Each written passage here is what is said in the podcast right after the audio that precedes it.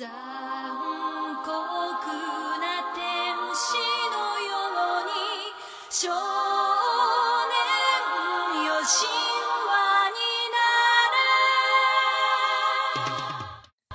犹不及，凡事有度。我们是来自北半球的咸鱼和南半球的学苏，一期一本书和你探讨人生八九。大家好，我是君。大家好，我是猫酱。呃，最近的话，不知道大家有没有看那个 B 站上《三体》改编的动画？嗯、也因为它这个改编呢，反正现在《三体》的热度又被炒起来了。然后我们就是也先后看了这本书，这三本书吧，然后想跟大家讨论一下。对的，然后因为这本书的话本身篇幅比较长，它有三部，呃，然后我们今天就想说，我们可以聊一下彼此觉得这三部里头比较有趣的东西，然后跟大家分享一下。然后我也想问一下猫酱，就是你觉得呃《三体》里头让你比较感兴趣的东西有什么？我的话，其实因为我读这本书还挺早的，可能是呃六七年前。然后当时的话，我也是一开始就是跟你跟我说一样，就是没看下去，看前几页，我也是开了好多遍，然后后来就渐渐进入他这个刘慈欣整个的三体世界了。我觉得比较有意思的，其实可能是它整体的这个世界观的架构吧。它虽然是嗯。以人类比较 简单的想象力，可以想象出来这么宏伟的事情，就是从，可能是从呃比较一九六几年吧，一直讲到整个宇宙的毁灭。我觉得这些可能是我比较觉得感兴趣的东西。然后还有一个就是，呃，我们俩聊的时候你也提到过关于谎言，就是人是可以说谎的嘛，但是三体人并不会，他们是可以直接看到对方的意识的。但只有人的这个脑壳它是不透明的，所以就是其实人类到最后也是想去，嗯，靠这个人的这个特殊技能去战胜三体，或者说去做自己的防御，呃，然后我就觉得这个地方，哎，有点意思。因为他写出这个观点的想象的时候，就是说三体人其实他的那个脑子、他的思维和他表达出来的东西是一一致的，也就是心，就是用我们的人类话说，就是心口是一的，就是心和口它是一致的。然后呢，他就是比较怕人类是什么呢？就是人类是属于他，你思维在想什么，那你语言表达出来的时候，其实不一定是你思维想想的。然后也就是这样，所以三体人对人类会有这样的一个恐惧，才派质子来监测人类嘛。然后这个点我就觉得，就是像猫说的，就是非常讽刺，因为我们其实有时候，就比如说我想表达什么东西，其实有时候它分两种情况，一种是我不由自主的去，嗯，就说出来了，但其实我可能就没有思考到，其实我想说的是那样，但是我因为我们经常会说嘴比脑子快，然后就说出来了。那这个时候其实就是一种，就是你至少对自己的东自自己的这个思维，它其实是没有做到一致，它就是像在说谎，它就是一个谎言。然后第二种情况是，你可能就是自己的思，你想表达清楚自己的思维，但是你发现自己并没有这个能力去表达清楚自己这个思维，这个是我觉得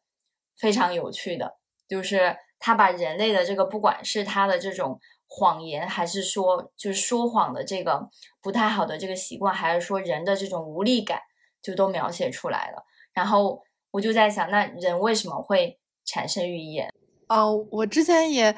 看过很多，就是呃，也是看了一些其他博主啊，或者是一些呃文学作品，才开始怀疑。我其实之前没有想过这个问题，就是人为什么要有语言？可能是因为我们受到教育，或者是一出生就开始学说话。后来，但是我看了很多之后，我就也我自己也在反思，包括看《三体》的时候，我自己在反思人为什么要有语言。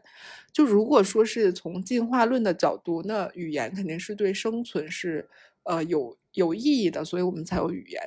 但是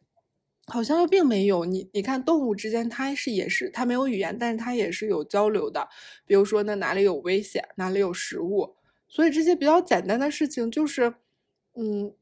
我觉得反而有了语言，好像变得很难了。因为没有语言之前，你这些你一个物种之间，比如说所有的人类，那它都是用一样的交流方式，都是用同一种叫声。那我们全全所有全人类团结起来，难道不会就是发展更快更好吗？就为什么要有语言，而且大家说的话都不一样哎，就各国家说的语言都不一样，所以导致于我们之间可能交流本身就是有障碍的。就像君刚所说的，就算你说的是你你觉得你说的是你想说的，可能也并不是。然后那对方接收到的这个，首先就已经不是你想传达的出去的东西了。然后其次，他又会经过他自己语言的一个翻译啊，一个转化，然后就完全变成了另外一种意思。我觉得就很多不是生存需要吧，就很多争端呀、什么战斗，可能都来自于语言的，就是不同。然后人也因此有了这个说谎的技能。就人为什么？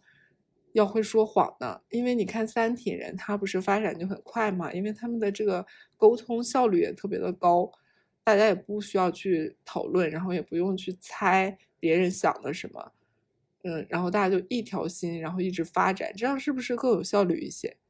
就是似乎语言是为了让我们彼此能更了解彼此的需求，我们似乎会觉得，因为呃树木或者说动物它不会讲话。不会像我们一样说出我们现在所说的话，所以他们呃不太能相互理解，或者说我们跟他们不太能相互理解。但实际上，现实生活中我们会产生很多时候的这种状况，就是即使我们都会说话，但是我们说的彼此根本就听不懂的话。你以为我们彼此是相互理解的，在一层面上，但是实际上我们所接受的这个语言，我们要花一堆的时间来解释这个因为这个语言而产生的误会。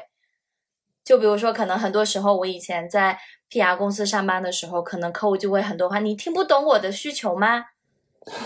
你是不 懂我想要什么吗？对，所以就是有时候我们是，就是我们总以为就是这个语言是来让彼此更彼此更促进彼此的了解和所需，但实际上它反而是一个阻碍。所以这也是为什么，就是在这本书里，他会觉得《三体》。进化的比人类快，远远的比远比人类快很多的原因，可能是也许没有了语言，也许我们会变得进化的更快呢。我觉得你刚刚说的特别好，就是呃，原本以为有了语言是为了我们之间的所有人之间的沟通更顺畅，然后希望这个世界更好，但是反而是因为有了语言，所以人可以说谎，所以就是大家之间失去了最基本的信任。你像三体人，他没有什么，就是他们之间没有什么信不信的，就是你想什么我都能看见，也不需要，也没有什么信任危机这种东西存在吧？我觉得，所以就是他很讽刺的一点在于，他把这个谎言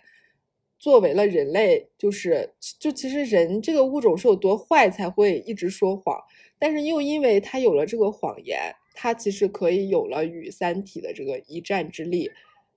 我觉得这一点是刘慈欣处理的非常好的一点，就是让你对这个语言这件事情就怎么说又爱又恨，然后你也很难去讲清楚到底是有语言好还是意识沟通更好。就他这一点还是比较有意思的。我觉得刘慈欣他可能也对人性啊，或者说人类啊，就是。非常了解的，就除了他对于这个物理知识的了解，他对人性其实剖析的也挺透彻的。而且我觉得咱们越发展越畸形，因为呃，我可以拿小红书这个平台来举例，就是你会发现大家都在一起说谎，就是 就是比如说，嗯，对，就是这个这个感觉，如果用过小红书的人应该都能明白，包括就是不管是某一些视频平台。就是大了，大家为了某种目的，然后大家一起来说谎，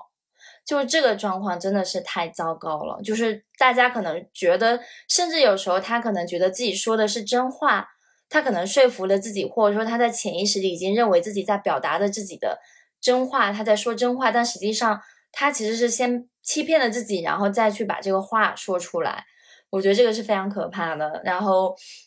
就是。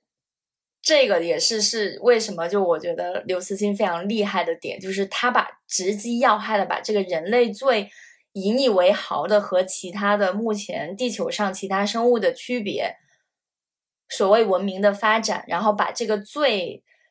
最明显的这个区别直接拿出来辩证的看。然后我觉得第二个我想谈的比较有趣的点是渺小。因为我一开始我对物理物理科学的一些百科知识我是比较弱的，就是当我看到银河系的恒星数量是在一千亿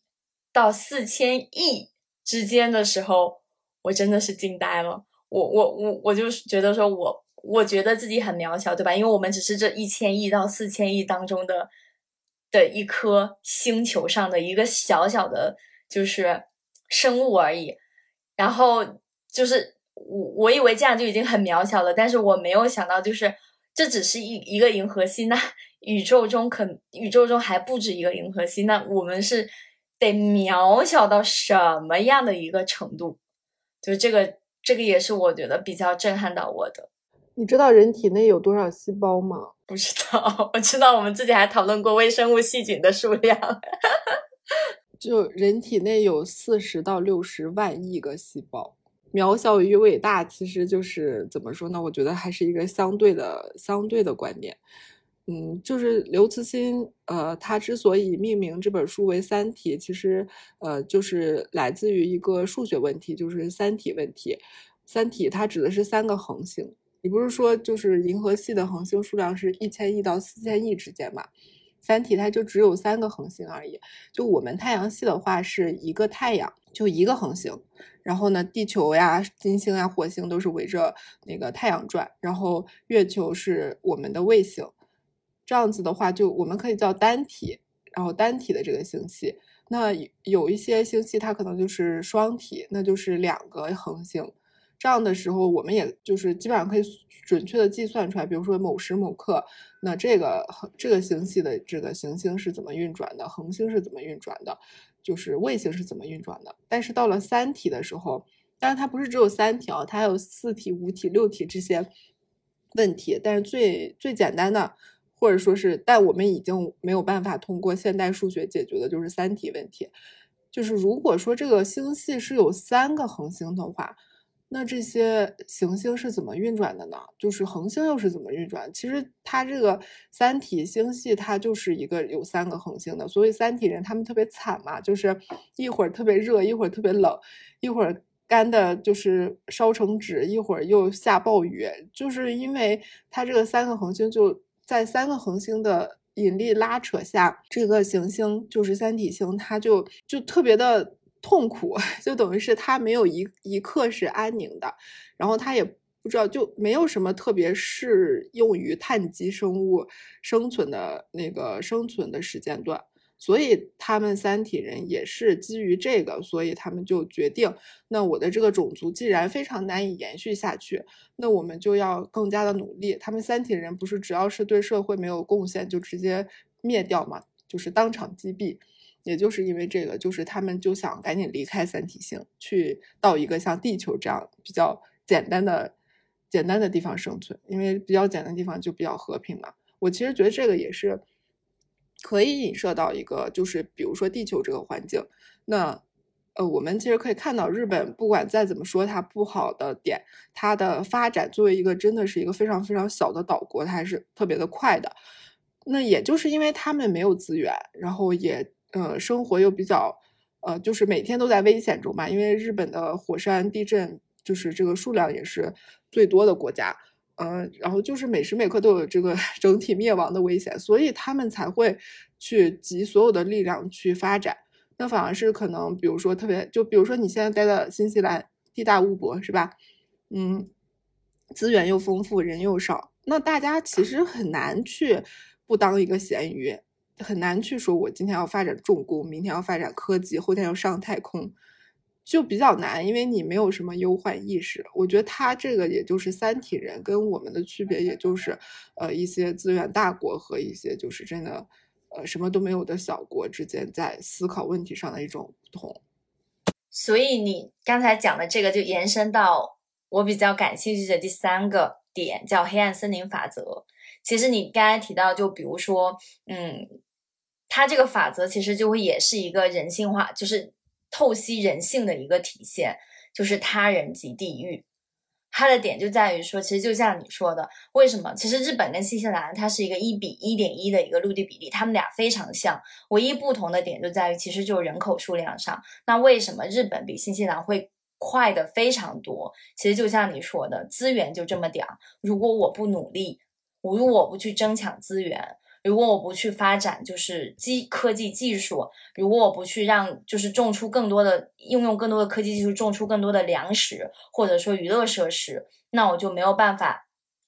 去养活我地上的这么多人类。那黑暗森林法则它讲的就是说，当我在一个当一个猎手在一个森林里碰到了一个人之后。我就要把你杀死，为什么要把你杀死？不把你杀死，我就会被你杀死，或者说，我就会被，因为你要抢资源，我们俩要共同共享一一根一根香蕉，不吃这个香蕉，我就要饿死了。那我就要杀掉你，我才能吃香蕉。我不杀掉你，你就会杀掉我。所以就是他人即地狱，就引出了这个黑暗森林法则。对，他在那个第一部就是叫。呃，《三体》的时候，就刘慈欣他自己就写嘛，他说他下一部的标题应该就叫《黑黑暗森林》，然后他就取自八十年代流行的一句话，我确实没有听过，可能因为我不是八十 年代的人，就说城市就是森林，每一个男人都是猎手，每一个女人都是陷阱。先不说他这句话了，因为就是也比较性性别歧视啊，然后就是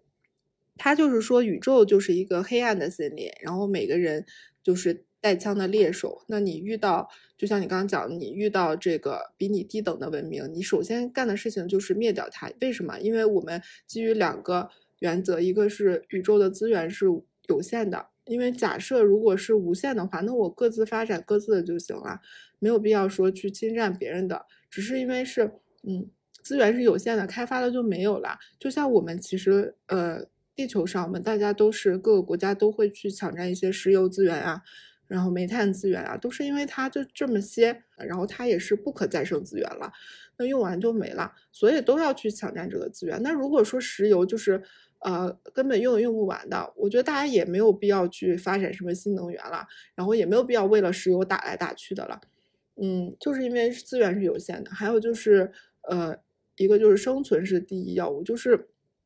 可能为了种族延续吧。那如果说我活着和死了没什么样，我就是知道我们就是这个，我们也不想让物种再延续下去，那也没必要大家打来打去的呀。那反正就是今天活着也行，当一天和尚撞一天钟，就大家都咸鱼呗，然后也不会发生这种事情。但如果说基于这两个准则，那你又是带枪在黑暗中的猎手的话，你肯定会去灭掉你发现的比你低级的文明的。首先，你灭掉它的时时候，其实你费不了什么功夫。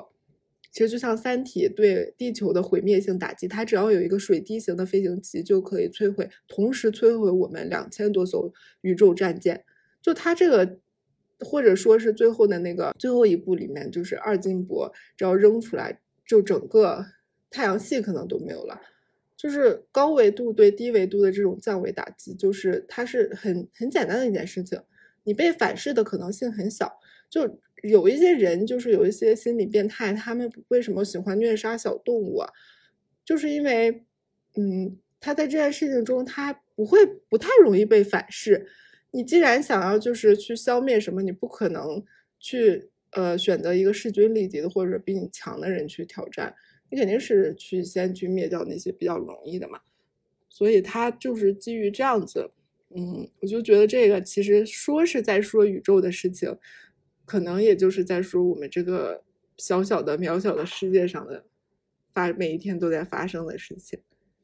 而且就是它的点，就是它把它放大到很大的，就是宏观宇宙去说，去呃从三体去灭掉人类的这个法则是森林法则，它有它有一个猜疑链的那个那个提出来，就比如说我不知道你是善意的还是恶意的，或即使我知道你是善意的，你是。你是都是善意，那我怎么知道你也觉得我是善意的？就这样无限的循环下去，到最后就是这种猜疑就永远存在。我就只我我知道你的存在，我就得消灭你。然后这是一个宇宙的这样的一个一个一个整个这个的一个的的那个概念。但是你会发现，这样的法则其实。如果你细想再细想的话，其实它存在于我们生活中的方方面面。就像猫刚才提到的，呃，虐猫或者说虐待小动物这种去掌掌控，就是展现自己的掌控力。但实际上在职场里，或者说你在平时的生活中，你都能发现，比如说你在职场里，那这个职位就是否一个人，我要不要去？我不是我上就是你上，那我就是要灭掉你，对吧？那这个灭掉可能是，呃，可能是不是说就是类似于这种杀伤杀，就是涉及到这样的一个物理杀伤的行为，但是它可能是整个能力的碾杀的行为，就是我要把你用任何的手段，我把你踩在脚下，这样我好上去。这也是一个，就是他可能就是，或者说可能我所在的咖啡馆。对吧？就是有两个人，这时候咖啡馆生意不好了，只能存一个人，那这两个人就得相互厮杀，不是你就是我。这就是在资源有限的情况下，这个黑暗森林法则就非常的，就非常的就是整个这个运用就非常的极致。包括之前我看过了一本，看过了一部剧，在大学的时候叫《行尸走肉》，对吧？你到最后，你到最后你。你你哪哪有什么所谓的文明和人性啊？就是这个时候，就是不是你就是我，超市就这么一间，呃，可以可以生存的东西就是这么一间。你是王还是我是王？你进来了之后，我怎么去分配这些东西？那干脆我把你灭掉就完了。嗯，这个也是我觉得刘慈欣就是洞悉人性非常厉害的一个点。对。我前两天看了一部剧，叫那个《弥留之国的爱丽丝》，然后它是一个无限流游戏了，其实就是大家都被拉进这个游戏里，但是基本上都是一些非死即生的，比较真实，你没有办法把它称之为游戏。如果你身处其中的话，然后呢，它其中有一个呃，就是游戏规则就是这样的，就是嗯，男主角和他的好朋友，然后。进入到这个游戏中，这个游戏规则也很简单，大家呢每一个人就带一个，呃，脖环吧，颈环，然后上面会显示你的那个身份。它有一个狼和三个羊，然后呢，最后最后只能活下来那个狼，然后其实这个就。在这个时候，就是你的生存也是有限的，因为只有一个狼，就是这个资源是有限的。开始的时候，它它的规则是写是羊不要被狼找到，但是后来你就会发现这个这个规则特别的吊诡。吊诡的点在于哪？就是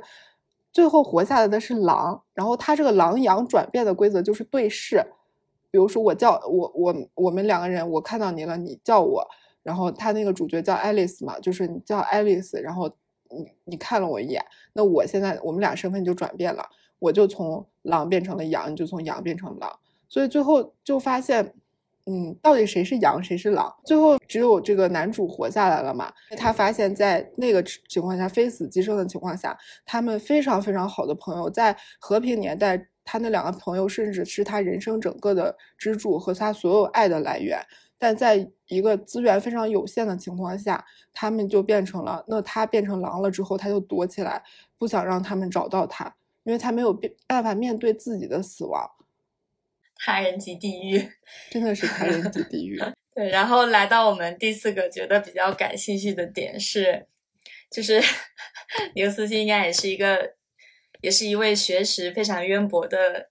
作家和学者，这像是一句废话啊！因为他在第一部的时候，他不仅把就是呃数学家、物理学家，然后他还把哲学家亚里士多德，包括中国的墨子、孔子，然后全就是以就是就是以那个命名的方式，然后让大家都 存在在这个第一本书里。然后我就想到，其实他的厉害点就在于。他不仅懂科学、懂物理、懂人性，而且他在哲学性上感觉也是有很深的一个的一个造诣。然后这个点，其实我反思到反思到我们现在的时候，其实我更想说，好像似乎不知道是我圈子的关系，还是说我所关注的关系，就是在我的这个整个这个思维里，首先我感觉我们的哲学没有在进步。然后另外一个是感觉大家对哲学的整个谈论，还有就是，嗯，整个关注度好像都没了。我不知道是说六七十年代，或者说八九十年代那帮，因为我觉得我上高中的时候，我们老师还是挺喜欢跟我们讲一些关于哲学的哲学的一些观点，哲学的一些观点，比如说像什么什么，呃呃，不管是。中国的还是西方的，对，然后包括我上大学的时候，我的大学的老师他们也会就是时不时的，就是会跑个题，然后跟你讲一讲哲学，对，什么大道无声啊，什么之类的这种这种，就是就是大隐隐于市，小隐隐于野，就有一些类似的这些观点吧，但似乎现在都没有了。就现在的，嗯，我们小时候可能有一些不切实际的想法，就是想当长大想当老师啊、宇航员啊、科学家。但我觉得现在的小朋友，你问他，他基本上都是我长大要挣大钱。我也不是说挣大钱不对吧，就是觉得，就大家如果活的目标都是一个，而且钱这个东西本来就是，就它本身是没有任何价值的，它既吃不饱，也没法穿，然后也没法住，它就是一个大家就是想象出来的，它就是一片纸，大家想象出来它是具有价值的。我觉得这个就是一个可能社会的悲哀吧。然后我感觉我在想到这些问题的时候，就有一点能理解叶文洁做的选择了。因为他可能当时他就是觉得人类就不行，他就是随便谁来，哪个高等文明肯定是比人类自己管理自己，呃做得好的，所以他才去发射出了那个信号，然后去到宇宙中。因为其实那会儿就是霍金还没有去世的时候，就他一直在讲嘛，他说就是希望人类不要总是去想试图去跟外星人联系，或者试图去跟地外的一些智慧生物联系，就是嗯，然后在叶文洁发过去三体星那个编号多少的那个人收到的时候，他不是回复了吗？说不要回答，不要回答，不要回答，大家都知道的，不应该去跟这个更高级的文明去呃去对话。不应该让他们知道，知道的结果就是被统治、被消灭、被凌虐。但是叶文洁他当时可能就真的觉得这个世界糟透了，不管怎么样都不会比现在更糟了。觉得我现在身处现在这个社会，有的时候可能会稍微有一点理解叶文洁。当然不是说他做的就是对的，他毕毕竟可能做了一个毁灭全人类的行动。但其实我们现在已经往太空发了非常多信息了。就还有什么唱片呢？就现在也没被灭掉，也蛮奇怪的。反正 时间还没到吧？开个玩笑。你刚才讲到那个金钱的这个事情，我觉得我也挺印象深刻的。我之前好多就是九九零后的朋友，就都说他的目的就是要搞钱，没别的想法。然后完了以后，我就突然想到，我之前上上学期去年在上一门呃上上一门大学课程的时候，那位教授。有一位教授，他就说了一个观点，我觉得给我印象非常深刻。他就说，人类世界，我们在讲全球性的时候，他说全球性只有一个是共通的，那就是钱。他说，全世界没有办法达到 globalization，只有钱目前是算是 globalization，因为只要谈钱，大家就都在乎了。然后特别好笑的是，他也跟你说了一样的类似的观点，他说钱其实是一个空的东西，是一个大家因为呃国家的运作、城市的运作，他想象出来的一个东西，用来置换资源的东西。然后它竟然变成了一个全球性，就是大家都共通的语言。你跟他讲宗教不可能，你有你的宗教，我有我的宗教；你跟他讲观点不可能，你有你的观点，我有我的观点；你跟他讲资源共享不可能，你是你的地域，我在我的地域，对吧？那全球的流通，你想移民这些都不是你说的算，是国家说了算。所以共通的语言就是钱，我觉得这个还蛮有意思的。我觉得这个东西也是一个，我我聊到这，我有一种感觉，就是我觉得就是。三体的理想是一直往前进化，甭管我们在这个世界宇宙中有多渺小，但人类的整个一个走向好像是退化的一个步伐。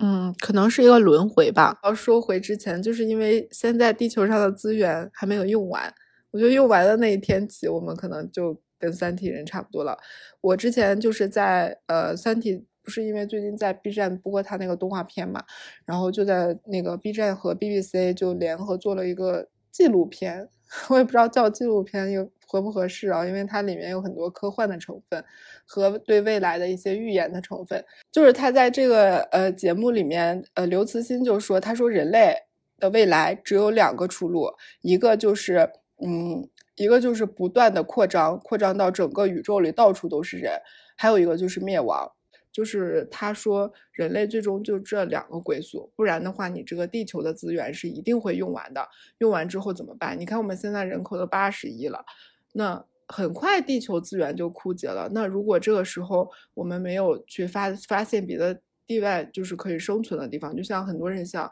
马斯克他们什么不都在火星建基地嘛之类的，就在寻找类地行星，也是为了这个。就是最终就只有两个呃办法，一个就是不停的扩张，然后一个就是灭亡。你这个观点，你这个观点让我想到了，你知道我之前听过一个播播客叫做加州一零一，他有一个观点和这个观点极其的类似，只不过站在了一个不同的角度讲了一个同样的观点，就是因为我现在不是在新西兰嘛，然后我应该就属于亚裔，对吧？就是可能就是全球，对，就是在某种层面上。稍微有点这这方面的百科知识，应该大家都能理解到这种，呃，尤其是中国人，就是在国外生存，他的这个阶级性有多么的有多么的不容易哈。然后完了以后，加州一零一他就提出了一个提出了一个观点，然后他就说，当全世界不管是美国还是欧洲这些主流国家都充满了中国人的时候，这些歧视才能消失。这些中国人，他不管是去做参与政治也好，现在去参与什么政治也好，或进驻主流公司也好，都没有用。唯一的一个方法就是不断的扩张，不断的让中国人的人数越来越多，然后充满整个地球。当时这个压抑就能消失。这个观点是不是很像？你刚才说的时候惊呆了，只是一个非常小，一个非常大而已。我给你讲一个更小的，听起来有点恐怖。就是我最近觉得人类一定会做到的，呃，是因为，嗯，奥米克戎，他做到了呀。就是对病毒来说，它要不然就是细菌病毒来说，对吧？它要不然就消亡嘛，消失嘛，然后被或者彻底彻底它的存在，要不然它就是现在已经就全世界可能至少百分之八十的人都已经得过吧。就是它已经没有办法被消灭了，就是它已经做到了，所以我觉得人类可能就是地球的病毒吧。对，就是如果你想存在，你就扩到全世界。我说这个观点就是说，对，确实是，我觉得我还挺挺，就哎，人类是有多渺小，一个想到这个观点就感觉很很开心的样子。对最后一个我们比较感兴趣的是，呃，我是从罗辑和程心这两位主要人物当中得出的一个结论，就是说爱是永恒的旋律，就是说其实不管从什么样一个角度来讲，人类能够想到的这些支撑他活下去的一些，嗯，支撑点或者说能量也好，或者说所需要的东西也好，其实是爱情或者说是家人之间的爱。因为逻辑其实是他，其实在他的前妻还是前女前女友，有点忘了，他叫白蓉，他是一位小说作家，是他教会的逻辑，要去想象人生，想象人生中的每一个细节。然后刘慈欣也是蛮有想象力的，他就让罗辑想出了庄严这个人，然后在他他在他当面壁者的那几年，他其实就是。就是就是那个叫什么隐隐隐居田园生活，然后跟庄严还生了有一个孩子，然后支撑他走到最后其实是庄严和他的孩子，然后诚心也是，他是他是支撑他最后是因为云天明送他恒星，所以他要跟云天明要在最后一颗星星，也就是恒星上去相见，所以。这就让我想象到了之前，就是我在看《瞬息全宇宙》的时候，咱们也讨论过的一个观点，就是为什么我们会觉得大家失去了想象力、失去了科幻能力，是因为我们能想到的东西，最后支撑大家的东西，其实都是爱这个主题，这个永恒的旋律。包括近期上映的《阿凡达》，其实不管大家评论他说是英雄救美人，或者说是什么样的一个。的一个基调不好也好，好与不好，其实最后他还是回到了他，不论他有几重世界、几重宇宙，他最后还是能回到最基本的那个需求，就是只有爱。其实所有的事情，所有的那个，最后还要回到爱这个支点上。那我们这一期的分享就到这里了。这个科幻系列应该也是我们第一次做吧，然后也算是一个尝试了，希望大家可以喜欢。也希望大家多多跟我们互动，我们都坚持这么久了。还收听量这么少，还是有点伤心的。确实，好吧，惨。今天就到